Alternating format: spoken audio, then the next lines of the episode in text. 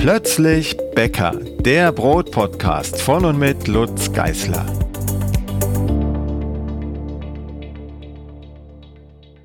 Hallo und herzlich willkommen zur neuen Folge von Frage sucht Antwort. Ich hätte jetzt schon fast guten Abend gesagt, weil wir jetzt hier im Büro sitzen und das an einem Abend aufnehmen. Aber das soll euch nicht stören. Ihr hört das sowieso, wann immer ihr wollt. Und äh, wenn ich sage, wir sitzen hier, dann meine ich natürlich wieder meine zweite Hälfte. Hallo. Christina heißt sie. ja, und wir fangen gleich an mit der ersten Frage. Ja, die erste Frage kommt von Petra. Petra schreibt, ich backe seit einigen Wochen nach dem Buch Brotbacken in Perfektion mit Hefe und die Rezepte sind super.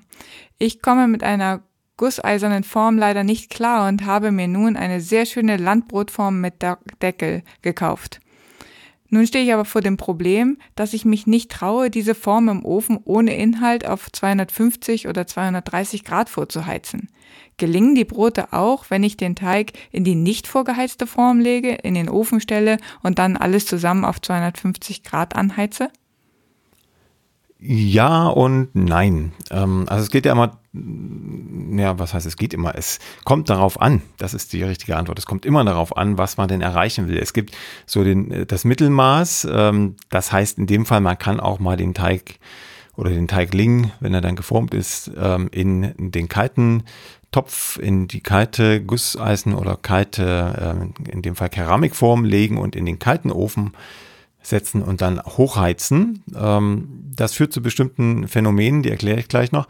Es ist aber immer das bessere Ergebnis, wenn der Teigling in den heißen Topf fällt. Nun ist das bei Keramik unter Umständen ein bisschen kritisch, weil große Temperaturkontraste herrschen, also heiße Form und kalter Teigling sorgen unter Umständen dafür, dass sich Risse, Risse, jetzt ist der Sachse wieder da, Risse bilden und ähm, dann irgendwann das ganze Teil zerspringt. Das gleiche, da gibt es nämlich noch eine andere Frage, die können wir gleich mit beantworten, äh, gilt auch für den Römertopf. Der wird ja auch zum Brotbacken äh, beworben und äh, verkauft.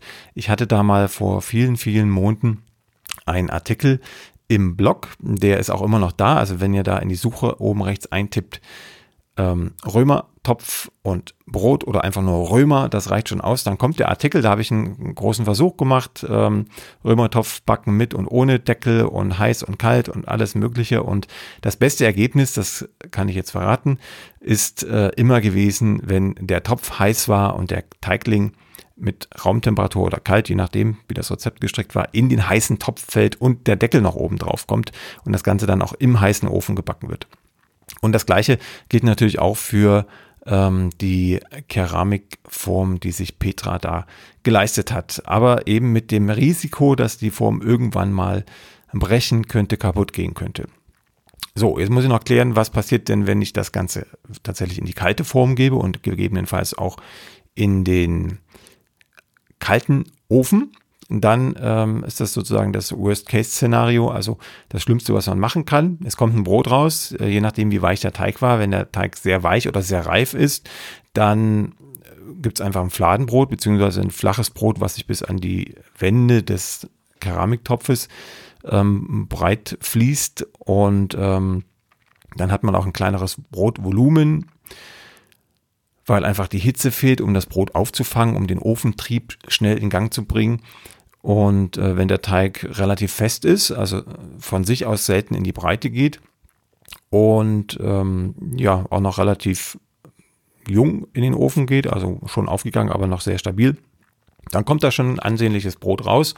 Was man immer mit beachten muss, wenn der Ofen noch aufheizt oder der Ofen heiß ist, aber die Form noch kalt, dann hat der Teigling darin immer noch äh, viel, viel mehr Zeit ähm, aufzugehen, also an Gare zuzulegen in sehr milden Temperaturbereichen, als wenn er direkt heiß in den Topf geht, beziehungsweise in den heißen Topf geht und in den heißen Ofen.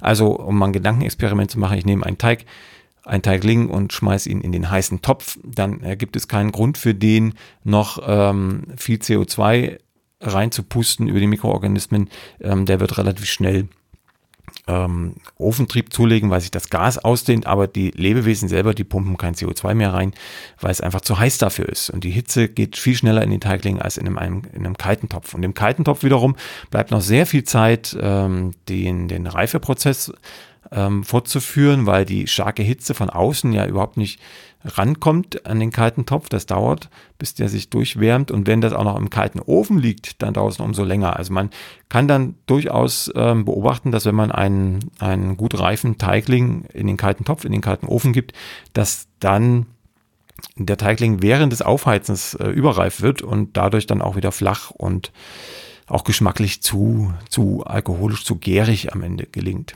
Also, um es mal zusammenzufassen, es geht in der kalten Form, es geht auch im kalten Ofen, aber immer mit relativ großen Abstrichen im Vergleich zu der Variante, die im heißen Topf, im heißen Ofen gebacken wird. Punkt. Und auch die Enzyme haben ja länger Zeit. Ähm, denn ich denke jetzt gerade an dieses Haferflockenbrot, das uns gestern gerade wieder unterkam von einer, äh, mit einem Foto von einer Leserin, ähm, die da Schwierigkeiten hatte mit der starken Enzymaktivität. Auch hier hätte man zusätzliche Probleme im kalten Ofen ja auch einfach ein Zeitfaktor. Ne? Die Enzyme arbeiten wunderbar so ab, je nach Enzym, 50 bis 90 Grad irgendwo in diesem Bereich. Und den Bereich hat man in dem kalten Topf und in dem kalten Ofen viel länger, als äh, wenn gleich die ganze Hitze da ist. Und entsprechend können die Enzyme im Brotteig ähm, viel, viel länger arbeiten und dadurch entstehen auch äh, gut und gern mal Klitschbrote oder Brote, die in der Krume am Ende zu nass sind, zu feucht sind. Ja, nächste Frage. Manfred ruft. Genau, Manfred aus meiner Heimatstadt, aus Hamburg. Und zwar fragt Manfred oder sagt er, früher gab es ein Grahambrot. Ich kannte das aus der Schweiz und auch in Dänemark ist es bekannt. Nur gibt es in deinen über 1000 Rezepten keines für ein Grahambrot. Kannst du mir helfen? Ja, ich muss erstmal ähm, Veto einlegen. Es gibt schon äh, so eine Art Graham-Brot oder Graham-Brot, je nachdem spricht jeder anders aus, ähm, weil es schlicht und ergreifend ein Weizen-Vollkornbrot ist. Es gab mal eine Zeit lang, es gibt auch immer noch ein, ein Graham-Mehl oder Graham-Mehl, kann man auch immer noch kaufen. Ähm, das ist ein speziell gemahlenes äh, Weizen-Vollkornmehl mit möglichst vielen Inhaltsstoffen, die da noch drin sein sollen. Aber im Grunde, wenn man ähm, jetzt nicht Wert auf den Namen legt, kann man jedes Weizen-Vollkornbrot nehmen und schwupps, hat man Graham-Brot. Ähm, das war damals, glaube ich, ein, ein Kastenbrot, Vollkorn-Kastenbrot. Ähm, aber es geht ums Vollkorn, ne? es geht um Weizen-Vollkorn und ähm, dann ist auch alles gut, Manfred. Dann kommen wir zur nächsten Frage, die kommt von Selina. Selina hat lange überlegt, ob sie überhaupt schreiben soll, aber dann hat sie es doch gemacht. Und zwar schreibt sie, da ich über ihre Backkunst so begeistert bin und viel von ihrer Meinung halte, versuche ich mein Glück. Ich selbst habe zwei ihrer Bücher und bin schwerpunktmäßig mit dem Sauerteig unterwegs. Nun zu meiner Frage. Bislang habe ich immer per Hand geknetet. Seit zwei Wochen habe ich den Thermomix geschenkt bekommen und seitdem ich dort meine Teige knete, bin ich mit dem Ergebnis nicht mehr ganz zufrieden. Ich habe es nun auch schon separat äh, per Linkslauf gemacht, anstatt in der Knetfunktion. Da gefällt mir das Ergebnis immerhin ein bisschen besser. In einem Video über Kneten in der Maschine mit verschiedenen Modellen habe ich auch bei Ihnen den Thermomix gesehen, so dass ich hoffe, dass Sie mir eventuell ein paar Tipps geben können für den perfekten Teig aus dem Thermomix. Also einfach gesagt würde ich damit nicht kneten, aber das heißt nicht, dass es nicht geht. Es ist einfach ein komplett anderes System. Es ist ja im Grunde ein Mixer, der mit seinem Messer unten durch den Teig rührt oder schneidet. Insofern sollte man schon die, die Knetfunktion verwenden, beziehungsweise ganz, ganz langsam äh, in die Gegenrichtung des Messers, also der, der sogenannte Linkslauf, kneten ähm, auf niedrigster Stufe und dann so lang kneten, bis der Teig genauso aussieht wie aus einem Spiralkneter, also aus einer normalen Küchenmaschine. Genauso aussehen heißt der Kleber, also wir sprechen jetzt über Weizen und Dinkel, der Kleber muss ausgebildet sein, das heißt der Teig muss schön glatt sein, er muss sich dünn ausziehen lassen mit nassen Fingern also wie eine Lederhaut, äh, damit das Gas gut gefangen werden kann. Und das geht natürlich auch im Thermomix. Man muss aber ein paar Sachen beachten. Und die wichtigste Geschichte, die zu beachten ist, ist die Temperatur. Der Thermomix, auch wenn man gar keine Temperatur einstellt, wenn er nicht heizen soll, erhitzt den Teig extrem stark, einfach weil er äh, so viel Reibungswärme erzeugt mit dem Messer. Und deshalb sollte man auf keinen Fall die Wassertemperaturen in den Teig schütten, die im Rezept stehen, im normalen Rezept, was für eine normale Küchenmaschine ausgelegt ist, sondern Eiswasser verwenden. Also richtig kaltes Wasser. Jetzt ähm, nehmen wir das hier gerade auf, äh, wenn es noch draußen schneit und Winter ist. Mal gucken, wenn wir es ausstrahlen, ob es dann immer noch so ist. Hoffentlich nicht. Da kann der Frühling langsam kommen. Aber wenn man Schnee hat oder Eis im Kühlschrank, dann kann man durchaus ähm, Eis crushen und mit dem Wasser vermischen, dass das Wasser so Richtung 5, 4 oder 0 Grad geht, dann ist der Teig von Anfang an schön kalt und ähm, der Thermomix erwärmt ihn dann gerade so, dass die optimale Teigtemperatur erreicht ist. Denn das ist immer das Ziel. Im Rezept steht eine Teigtemperatur, die soll am Ende des Knetens erreicht werden. Und dann misst man einfach auch im Thermomix, wenn man fertig geknetet hat, wie warm ist der Teig. Wenn er passt von der Temperatur, ist alles super gewesen. Wenn er zu warm ist, dann sollte man beim nächsten Mal noch kälteres Wasser verwenden. Was auch gut ist für Thermomix-Geschichten, ähm, wenn man bei Weizen und bei Dinkelteigen eine Autolysephase einplant. Also einfach den gesamten Mehl- und Wasseranteil äh, vermischen im Vorfeld von Hand, einfach ganz grob vermischen und 20, 30 Minuten stehen lassen, zugedeckt. Dann entwickelt sich das Klebereiweiß, das Glutengerüst von allein, größtenteils von allein und ähm, der Thermomix gibt dann noch so einen kleinen Schwung, das geht dann deutlich schneller ähm, und braucht weniger Wärme-Input als wenn man das ohne die Autolysephase gemacht hätte. Und was man auch, äh, wenn es noch einfacher gehen soll, machen kann, man sucht sich einfach Rezepte raus, die für, für ohne Knetmaschinen gedacht sind. Dann mischt der Thermomix kurz alle Zutaten zusammen und dann ist gut. Dann äh, entsteht auch viel weniger Wärme. Also auf jeden Fall auf die Temperatur aufpassen und ähm, das war's dann schon. Ne? Mehr, mehr gibt's dann auch nicht zu beachten. Die nächste Frage kommt von Nicole.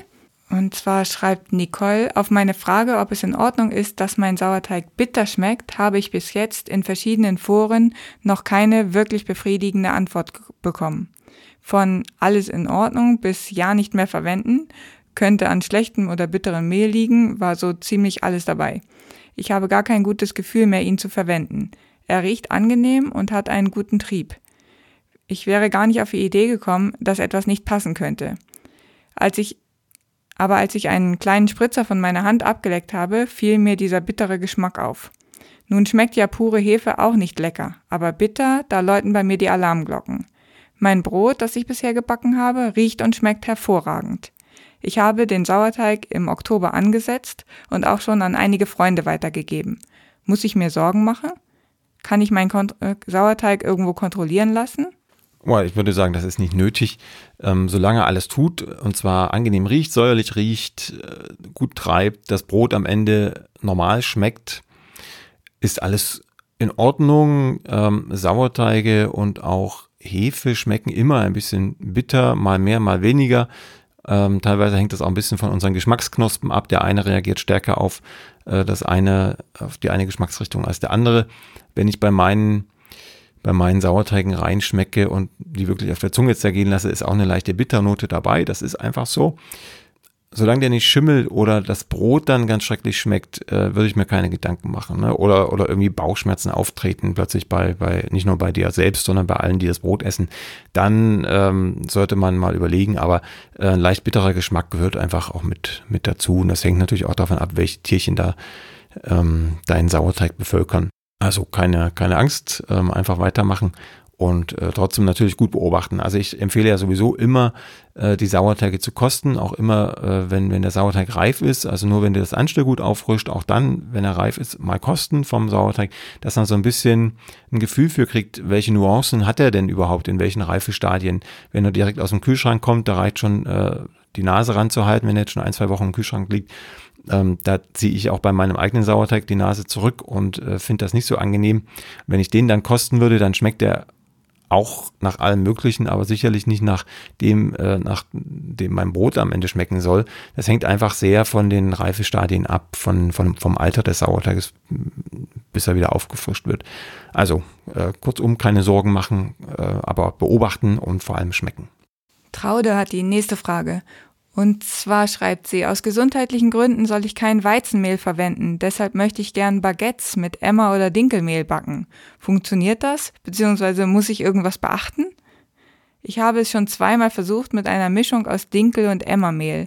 Einmal im Verhältnis 50 zu 50 und einmal 350 Gramm Dinkel und 200 Gramm Emmer. Beide Ergebnisse waren ganz okay, geschmacklich gut, mir aber nicht fluffig genug. Und die Kruste war nicht richtig knackig. Jetzt möchte ich es nur mit Emmermehl versuchen. Ja, das ist so ein Ding. Also ich würde das schon mal gar nicht als Baguette bezeichnen. Ähm, rein fachlich, weil, weil da einfach die Porung fehlt. Ne? Wenn man mit Emma backt, mit Dinkel geht, krieg, geht das noch mit, mit, ja, alten Dinkelsorten weniger als mit neueren Dinkelsorten, aber mit Emmer, vor allem wenn es ein reines Emmer Baguette werden soll, Emma Stangenbrot, würde man es nennen, ähm, dann, dann ist es eigentlich kein Baguette. Ne? Dann ist es eine Brotstange, die auch so einen Charakter hat, also relativ kompakt, ähm, viel zu kauen. Das lässt sich einfach nicht vermeiden, zumal es ja auch bei Emma nicht den Emma gibt, sondern es gibt ja unheimlich viele verschiedene Emma-Sorten und man weiß in den meisten Fällen nicht genau, welche Emma-Sorte man jetzt da drin hat. Da gibt es natürlich auch Sorten, die sind backfähiger, geben mehr Volumen als andere Sorten. Ähm, deshalb war der, der Punkt, äh, Dinkel mit Emma zu mischen oder vielleicht sogar das Weizenrezept äh, mit einem Anteil Emma zu ergänzen, ähm, besser als ein reines Emma-Baguette zu backen. Also wenn man Emma-Baguette backt, dann muss genau wie bei Dinkel viel, viel Wasser rein, am besten gebunden, also Stichwort Mehlkochstück oder Brühstück aus was auch immer, äh, Leinmehl, Quellstück und so weiter. Da gibt es auch viele Tipps nochmal im, in den häufigen Fragen im Blog zum Thema, wie kriege ich Wasser ins, ins äh, Mehl oder ans Mehl und in den Teig. Ähm, also wenn ich äh, Weizen tauschen möchte gegen Dinkel zum Beispiel, da gibt es einen Beitrag. Ja, und das gilt natürlich für Emma und erst recht für Einkorn noch mehr, die also noch kleberschwächer sind, ähm, schlechtere Kleberqualitäten haben, weichere Kleberqualitäten haben. Da äh, ja, würde ich selber gar keinen Versuch wagen. Ich glaube, ich habe mal irgendwann Emma Brotstangen gebacken oder Einkornbrotstangen. Aber das ist nicht wirklich ein Genuss, wenn man reinbeißt und sich vorstellt, man möchte ein Baguette essen. Ja, mehr kann man dazu nicht wirklich sagen. Was man vielleicht noch ausprobieren könnte, das liegt dann an Traude, äh, nicht mit Emma Vollkornmehl zu backen, das ist ja das Emma-Mehl, was man meistens bekommt, sondern mal mit Auszugsmehl, also mit einem hellen Emma-Mehl. Den Emma gibt es mittlerweile auch oft als Type 812er Mehl zu kaufen. Dann gelingt das schon lockerer und man hat ein paar bessere Klebereigenschaften als beim reinen Emma Vollkornmehl. Aber wenn es noch luftiger werden soll, dann auf jeden Fall Dinkel und Emma mischen und mehr Dinkel als Emma nehmen und gern die hellsten Typen, die sich finden lassen. Also Type 630 bei Dinkel und äh, Type 812 bei Emma. Und vielleicht mal auf die Suche nach Copper machen, oder? Ja, das hat man schon ein paar Mal im, im Podcast ähm, damals noch mit Tobi, als er sein San Francisco Sourdough Bread mit Dinkel backen wollte, die Dinkelsorte Copper. Die ist noch nicht weit verbreitet. Ich weiß, dass dieses Jahr schon ein paar Bauern mehr diese Sorte anbauen, auch in Deutschland. Ähm, Biohof Braun zum Beispiel kann ich da nennen, da weiß ich, dass sie den anbauen. Ähm, da kann man sich auf die Suche machen. Das ist eine super Dinkelsorte, ähm, biologisch dynamisch gezüchtet, ähm, biologisch angebaut, aber mit hervorragenden Klebereigenschaften und einem super Geschmack. Ähm, also es ist im Grunde hat die Eigenschaften, die Züchtungseigenschaften, die pflanzlichen Eigenschaften einer alten Dinkelsorte, aber sehr, sehr angenehme, für den Bäcker sehr angenehme geschmackliche und ähm, backtechnologische Eigenschaften. Wir haben noch eine Nachricht von Verena. Verena schreibt, es geht darum, dass ich schon seit Kindertagen backe und zwar mit Hefe, also mit Germ und noch nie Probleme damit hatte. Es funktioniert wie im Schlaf. Vorgestern Abend, schreibt sie, hatte ich keine Zeit mehr, meinen bereits einmal zusammengeschlagenen süßen Germteig noch zu verarbeiten. Daher habe ich ihn zugedeckt kalt gestellt, um ihn am nächsten Tag weiter zu verarbeiten. Das habe ich davor noch nie gemacht. Gestern habe ich ihn dann am Vormittag wieder in die Küche gestellt und noch einmal gut gehen lassen, geformt, nochmals gehen lassen und gebacken. Hat zwar länger gedauert, hat aber funktioniert. Der Geschmack und Geruch des rohen Teiges kam mir aber weniger süß vor und sehr nach Germ bzw. Alkohol. Kann das sein? Ja, das kann sein. Das ist auch äh, sehr wahrscheinlich und, und äh, auch nicht zu vermeiden. Da ist ja ordentlich äh, ähm, ja, Gärung im Teig gewesen und äh, so oft wie Verena ihn zusammengeschlagen hat und wieder aufgehen lassen hat, so oft entsteht natürlich auch Alkohol und CO2 und äh, der Zucker wiederum äh, wird abgebaut. Das schreibt sie dann im, im Nachgang auch noch in der E-Mail. Also kann man natürlich nicht unendlich lang machen. Je öfter man das tut, umso mehr Alkohol und gärige Aromen kommen auch am Ende nicht nur in den Teig, sondern auch ins Gebäck das daraus hergestellt werden soll. Und äh, das geht dann am Ende irgendwann auch zu Lasten des Volumens. Also wenn ich das äh, fünfmal mache mit dem Teig, auch wenn er im Kühlschrank lag, ist egal, dann äh, frisst sich einfach ähm, nicht nur ähm, das unangenehme Aroma in den Teig, sondern äh, es wird auch viel Gluten abgebaut, was wir eigentlich brauchen, um das CO2, das Kohlenstoffdioxid im Teig zu halten, damit das Gebäck locker wird.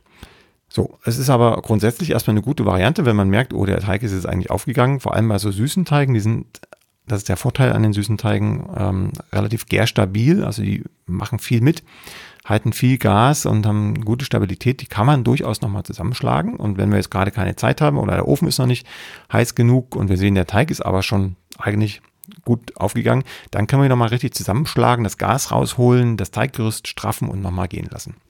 So, das geht einmal, das geht vielleicht auch zweimal, aber dann würde ich es auch bleiben lassen. Und äh, Verena hat jetzt, glaube ich, den kleinen, aber entscheidenden Fehler gemacht, dass sie den Teig, nachdem er im Kühlschrank war, nochmal hat aufgehen lassen. Also ich hätte ihn dann wenigstens direkt aus dem Kühlschrank geformt und dann erst gehen lassen, damit äh, man sich diesen, diesen Aufwärmprozess spart, weil dann findet ja nochmal genau der gleiche Abbau statt der äh, vorher auch schon mal stattgefunden hat, bevor es in den Kühlschrank ging. Also weniger ist mehr, aber mehr ist eben auch manchmal mehr. Man kann also durchaus äh, auch mal einen normalen Brotteig, vor allem wenn ein hoher Weizenanteil dabei ist oder Dinkelanteil, nochmal zusammenkloppen und äh, straffen und gehen lassen. Da kommt, äh, wenn man das einmal macht, äh, teilweise sogar was Besseres raus. Das haben wir auch manchmal in, in Rezepten für San Francisco Sourdough Bread zum Beispiel oder für bestimmte Brötchen, die werden quasi abgestochen, vorgeformt, stehen gelassen, entspannen gelassen und dann werden sie erst nochmal geformt, also wieder entgast und geformt. Und das bringt viel mehr Spannung in den Teig. Wenn man das übertreibt, dann ähm, hat man zu dem Spannungsaufbau, den man über die Formtechnik hat, äh, natürlich auch den Abbau im Übermaß da, den die Enzyme leisten im Teig. Da muss man also ein gutes Gleichgewicht finden. In aller Regel, um es nochmal zu wiederholen, äh, kann man den Teig aber durchaus ein, zwei Mal zusammen prügeln, Gas rausholen, straffen und dann äh, muss man einfach ein Gefühl für haben. Wenn man merkt, der Teig wird irgendwie immer weicher und wenig, kriegt weniger Stand, dann muss man ihn unbedingt formen und auch so lassen, egal was die eigene Zeit sagt. Äh, wenn der immer noch richtig stabil, richtig straff da liegt, auch wenn er nochmal aufgegangen ist, dann kann man ihn durchaus nochmal zusammenschlagen, wenn das die Zeit nötig macht. Christoph hat noch eine Frage, die ähm, wieder in den Themenbereich von vorhin geht, nämlich ähm, er fragt, kann man Weizenmehl 550 einfach durch Dinkelmehl ersetzen und wie funktioniert das Ganze mit Emmermehl? Ja, haben wir im Grunde schon äh, grob gehabt. Ne? Es geht einfach darum, ähm, die Mehleigenschaften, die Getreideeigenschaften von der Rezeptur her aufzufangen und die werden immer schlechter, je älter das Getreide ist. Also da gibt es einen ganz klaren ähm, Weg in die Vergangenheit. Weizen ist sozusagen, also das, was wir heute als Weizen verstehen, als Weizenmehl, ähm, ist sozusagen das jüngste der Gefühle. Dann kommt Dinkel, dann kommt Emmer und dann kommt Einkorn. Also Einkorn ist sozusagen mehr oder weniger der kultivierte Startpunkt der Getreide. Evolution, äh, wenn man auf die Menschheitsgeschichte schaut und ähm, da die Menschheit natürlich daran interessiert war, möglichst viel Mehl aus dem Korn rauszuholen und aus der Getreideehre. Und äh, möglichst viel Volumen, viel Lockerung ähm, hat man also in der Evolution immer mehr Gluten in das Getreide gepackt, züchterisch. Man hat ähm, stabilere Halme gezüchtet, man hat äh, Ähren mit mehr, mit mehr ähm, Körnern dran gezüchtet und so kam man langsam auf den heutigen Weizen. Ähm, wer das nochmal genauer äh, im Detail nachlesen will, der sei auf Brotbackbuch Nummer 3 ähm, gestoßen. Da kann man das sehr schön in Getreidebiografien nachvollziehen. Auch eine Übersicht gibt es da zur Evolution der Getreide. Ich selber kann das leider aus dem Kopf nicht rekapitulieren, rekapitulieren das, deshalb schreibe ich Bücher, damit das einmal aufgeschrieben steht. Auch für mich, weil ich mir solche Sachen einfach nicht merke. Ja, aber worauf will ich hinaus? Wir müssen jetzt sozusagen die Geschichte umdrehen, die schlechten Eigenschaften der älteren Sorten, äh, was das Backen angeht, ähm, auffangen, damit trotzdem Brot rauskommt, was wir ähm, einigermaßen so essen können wie ein Brot, das man mit heutigen Getreidesorten, Weiß und Weizen hauptsächlich gebacken hätte. Ähm, natürlich sind nicht alle Eigenschaften der alten Sorten schlecht, äh, deshalb äh, würde sie ja keiner äh, verwenden, sondern man hat natürlich ein paar andere Nährstoffe, mehr Nährstoffe, teilweise mehr Ballaststoffe und ein gutes Gefühl in aller Regel auch, weil vieles ähm, Viele Gründe, aus denen man heraus diese Sorten verwendet, sind tatsächlich eher psychologischer Natur und wissenschaftlich nicht immer haltbar. Aber das ist eine andere Geschichte. So, jetzt kommen wir mal zum Fachlichen. Ähm, wenn wir mit Dinkel arbeiten, dann äh, haben wir das Problem, dass die alten Dinkelsorten ähm, weniger Wasser binden, aber gleichzeitig viel mehr Wasser bräuchten, damit das Brot saftig und ähm, nicht so strohig gelingt. Ähm, das ist der Nachteil. Dinkel äh, backt trocken, das heißt, ein Weizenbrot, das wir nur mit Dinkel backen, ansonsten nichts verändern, das wird immer trockener erscheinen beim Kauen und äh, scheinbar schneller altbacken werden, ein bisschen weniger Elastizität in der Krume haben als eben dieses Weizenbrot. Und deshalb müssen wir viel Wasser reinbringen, den Teig stabiler machen, obwohl viel Wasser drin ist als ein Weizenteig, damit man ihn formen kann. Denn Dinkel hat einen sehr weichen Kleber, das heißt, der Teig fließt in aller Regel viel schneller in die Breite als ein Weizenteig. Und ähm, deshalb bringen wir das Wasser in gebundener Form in den Teig. Und da hat man vorhin schon ein paar Sachen genannt. Äh, das klassische Mehlkochstück, also ich koche mir Mehl und Wasser auf das ist dann in den Rezepten auch immer hinterlegt, wie genau das funktioniert. Äh, geht in ein, zwei Minuten, das ist wie ein Pudding im Grunde. Ähm, ich kann Kartoffeln reingeben, die haben sehr viel gebundenes Wasser. Ich kann mir ein Quellstück, also kaltes Wasser mit Leinmehl ähm, zusammenmischen und äh, dann habe ich auch sehr viel gebundenes Wasser im Teig. Ich kann ein, ein Saatenquellstück hineinbringen, also Kürbiskerne, Sondumkerne, Leinsaat irgendwie verquellen, Haferflocken verquellen. Auch das bindet viel Wasser und macht den Brotteig am Ende oder das Brot selbst sehr viel saftiger. Was können wir noch machen? Wir können Altbrot reingeben, ein Altbrotbrühstück oder ein Altbrotquellstück etc. pp. Also irgendwie bringen wir da gebundenes Wasser rein. Was auch noch gut funktioniert, ist Vitamin C. Vitamin C äh, kann man entweder in seiner synthetischen Form als Ascorbinsäure zugeben. Das kann man aber zu Hause kaum abwiegen. Das ist eine homöopathische Menge. Ein Promille setzt man dazu, bezogen aufs Mehl. Ähm, nimmt man Orangensaft oder Zitronensaft, dann sind das ungefähr 4% aufs Mehl, also auf ein Kilo Mehl 40 Gramm. Das kann man schon besser abwiegen und hat man auch meistens zu Hause in irgendeiner Form. Und das strafft den Kleber. Das stärkt also das Klebergerüst. Es kann mehr Gas gefangen werden. Der Teig ist stabiler, hat ein besseres Gashaltevermögen. Und äh, dann entsteht eben auch ein lockeres Brot, als wenn man das Vitamin C nicht in den Teig gegeben hätte. Ja, das ist es im Grunde. Man muss versuchen, bei Dinkel und Emmer und Einkornbroten auch die Gare ein bisschen knapper zu halten. Also das, äh, den Teigling nicht ganz so reif in den Ofen zu schieben, sondern eher jung, damit er noch einen schönen Stand hat und gut aufreißen kann im Ofen.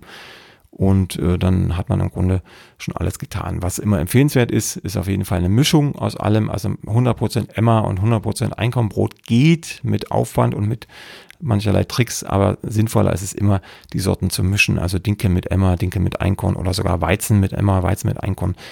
Und ähm, dann eben sozusagen die jeweils modernere Getreidesorte im Übermaß und die ältere eher ähm, als Randerscheinung, also irgendwie zwischen 10 und 40 Prozent Einkorn und Emma und der Rest dann Dinkel oder Weizen. Fabian hat noch eine Frage und zwar hat er ein Problem mit Kastenbroten. Äh, er schreibt vor allen Dingen hier zwei Beispiele, einmal aus dem Perfektionsbuch mit Sauerteig und auch aus dem Brotbackbuch Nummer 4. Da hat er zwei Brote, die er gerne backt, die in Vollgare dann in den Ofen kommen. Und da hat er unerwünscht große Löcher. Er hat dazu auch ein Bild geschickt und möchte jetzt gerne wissen, woher das kommt, beziehungsweise wo der Fehler liegt. Ja, noch ein Wort zum Bild. Ich hoffe, ich denke dran, dass ich das mit einstelle in den, in den Blogbeitrag zu dieser Folge. Äh, wenn nicht, gebt mir noch mal einen Hinweis in den Kommentaren. Manchmal geht sowas verloren in meinem Kopf. Ähm, jedenfalls sieht man auf dem Bild den Anschnitt vom Saatenbrot und da ist in der Mitte der Scheibe ein Loch. Das sieht so ein bisschen aus wie ein Hausdach, also eine glatte Basis, horizontale Basis und dann so ein bisschen spitz zulaufend ein Loch. Mm, und dieses Loch ist ein ganz typischer Fehler, der aber aus unheimlich vielen Gründen ähm, in das Brot wandern kann. Einer der häufigsten Gründe ist entweder, dass zu viel Wasser im Teig ist, also dass zu viel freies Wasser im Teig ist. Das heißt, ähm, das Mehl kann nicht so viel Wasser binden, wie der Rezeptautor mit seinem Mehl das damals geschafft hat, also ich im Brotbackbuch Nummer 4. Ähm, dann ist zu viel Wasserdampf im Spiel und der sucht sich seinen Weg nach oben Richtung Kruste. Deshalb sieht man manchmal auch äh, so eine abgehobene Kruste. Wenn das also extrem ist, das Phänomen, dann sieht man unter der Kruste einen großen Hohlraum, weil sich der Wasserdampf einfach da gesammelt hat. Also grundsätzlich ist es eher, wenn man es mal verallgemeinern will, ein, ein Problem des instabilen Teiggerüstes. Und das kann eben am zu viel an Wasser liegen, also zu weicher Teig. Deshalb wäre für Fabian sozusagen der erste Ansatzpunkt, vielleicht mal ein bisschen weniger Wasser in den Teig zu geben. Der zweite Ansatzpunkt ist aber tatsächlich die Teigreife. Also wenn man den Teigling zu reif ähm, in den Ofen schiebt, dann äh, kann es auch sein, dass durch leichte Erschütterungen sich auch wieder ein bisschen Gas aus dem äh, vollgepumpten Teiggerüst löst und sich an einer Stelle sammelt und dann manchmal in der Mitte, manchmal unter der Kruste. Das gleiche gibt es übrigens auch, ähm, wenn man das viel zu früh reinschiebt. Das ist jetzt hier nicht der Fall, das sehe ich am Bild. Aber auch da kann sich äh, oder können sich äh, große Löcher irgendwo bilden innerhalb der, der groben Struktur. Ja, was kann noch sein? Es kann sein, dass das Mehl sehr enzymstark war oder der Sauerteig wiederum zu schwach, zu wenig pH-Wert geliefert hat, um ähm, die Enzyme in Schach zu halten. Da wäre dann der Ansatzpunkt, dass man vielleicht äh, mal ein anderes Mehl probiert oder eben weniger Wasser, das hemmt auch die Enzyme des Mehls. Man kann auch den Salzgehalt erhöhen, auch das bremst die Enzyme. Oder man muss halt den Sauerteig ein bisschen straffer äh, reifen lassen, also ein bisschen saurer werden lassen. Auch das kann helfen. Aber ich denke, ähm, dass die Erfahrung der letzten Jahre in den meisten Fällen liegt es einfach daran, dass ein bisschen zu viel Wasser im Spiel war für das Mehl, was verwendet wurde und äh, vielleicht gleichzeitig der Teig einen Tick zu reif in den Ofen ging. Reinhild hat noch eine Frage zu dem Ersatz von Mehlen und zwar geht es jetzt darum, Weizen durch Kamut zu ersetzen. Ja, nichts leichter als das. Kamut ist ein ganz tolles Getreide. Ähm, ich würde da erstmal eins zu eins rangehen, also einfach das Weizenmehl rausschmeißen und äh, Kamutmehl reingeben. Natürlich ein bisschen aufpassen, wenn ich jetzt ein helles Kamutmehl nehme und im Rezept ist ein Weizenvollkornmehl enthalten, dann äh, muss ich natürlich schon ein bisschen weniger Wasser einplanen, weil auch Kamut in heller Version, also in Typenmehlversion, äh, weniger Wasser bindet als in Vollkornversion. Das macht jedes Mehl so. Aber wenn wir mal davon ausgehen, dass das Rezept ähm, Kamut, äh, Quatsch, andersrum, wenn das Rezept äh, Weizenmehl äh, 812 zum Beispiel hat und wir haben einen hellen Kamut, das ist auch ungefähr 812er Type, dann äh, kann man erstmal Wasser gleich lassen und alles andere auch und äh, kriegt dann wahrscheinlich sogar noch einen Tropfen mehr Wasser in den Teig rein mit Kamut im Vergleich zum normalen Weizenmehl, ähm, weil es einfach ein äh, sehr kleberstarkes Mehl ist, ein Hartweizenmehl, das neben dem sehr guten Geschmack auch ganz tolle Backeigenschaften hat. Der Haken bei Kamut ist weder der Geschmack noch die Backeigenschaft, sondern ähm, die Lizenzierung. Also Kamut ist ein Lizenzgetreide, das heißt, der Bauer wie auch der Müller muss Lizenzgebühren abtreten an eine, an eine amerikanische Firma, damit er dieses Getreide anbauen bzw. verarbeiten darf. Und das finde ich nicht wirklich so äh, prickeln. Deshalb mache ich eigentlich immer einen Bogen um Kamut und verarbeite ihn nur, wenn ich ihn zugesteckt bekomme von irgendwem, der mir was Gutes tun möchte. Soweit für heute mit den Fragen und den Antworten. Wir hören uns bald wieder mit Christina und mir und natürlich mit euren Fragen. Alles Gute und bis bald. Tschüss. Bis bald. Tschüss. Die nächste Folge von Plötzlich Bäcker, dem Brot-Podcast, gibt es ganz bestimmt. Wenn du bis dahin meine Arbeit am Blog oder für diesen Podcast unterstützen möchtest, dann klicke dich auf plötzblog.de slash unterstützen. Vielen Dank.